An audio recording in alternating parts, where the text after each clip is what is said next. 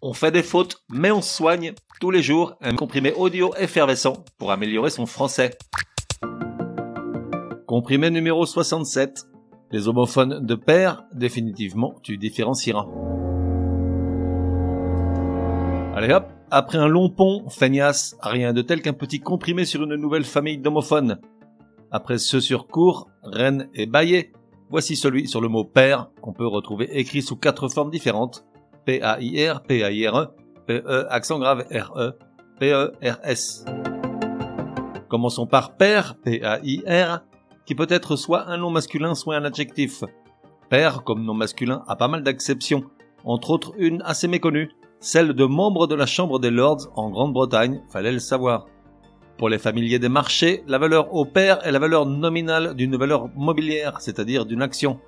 Mais aujourd'hui, on utilise surtout le mot pair, P-A-I-R, pour se référer à une personne qui a la même situation sociale ou fonction. Exemple, Patrick ne s'entend pas très bien avec ses pairs de genre féminin, en fait, elle ne le supporte pas. Il existe également dans des locutions comme aller de pair, une personne hors pair, et enfin, on a l'expression travailler au pair qui signifie échanger son travail contre le logement et la nourriture. Pour en finir avec pair, P-A-I-R, comme adjectif, il se réfère au nombre qu'on peut diviser par deux, les nombres pairs, les jours pairs. Ensuite, on a pair, P-A-I-R-E, qui a principalement deux exceptions. Soit un ensemble de deux choses identiques et ou symétriques qui sont destinées à être utilisées en même temps, par exemple une paire de chaussettes, une paire de moufles, soit un objet unique composé de deux pièces semblables et symétriques, par exemple une paire de lunettes, une paire de ciseaux.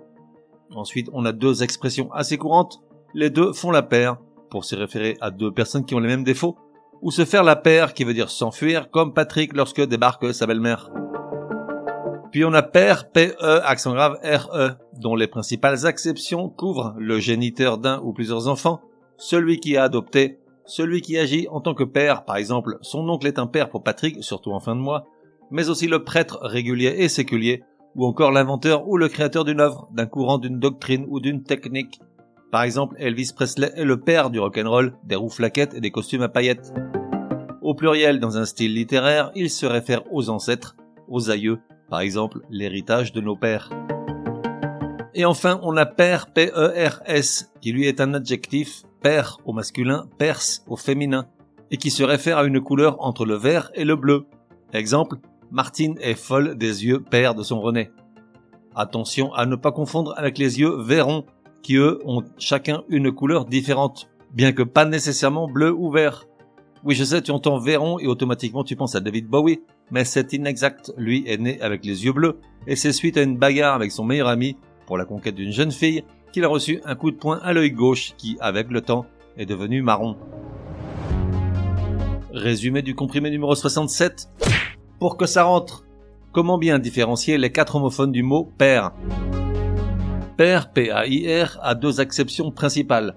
En tant que nom masculin, il se réfère à une personne qui a la même situation sociale ou fonction, exemple, ils s'entend bien avec ses pairs, et en tant qu'adjectif pour désigner le nombre divisible par deux. Pair, P-A-I-R-E, qui se réfère à un ensemble de deux choses identiques et ou symétriques destinées à être utilisées en même temps, une paire de chaussettes, une paire de moufles, ou à un objet unique composé de deux pièces semblables et symétriques, une paire de lunettes, une paire de ciseaux.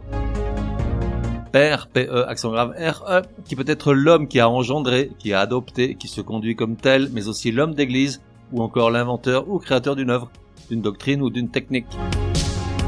Et enfin, Père, P-E-R-S, adjectif, qui est une couleur tirant entre le vert et le bleu.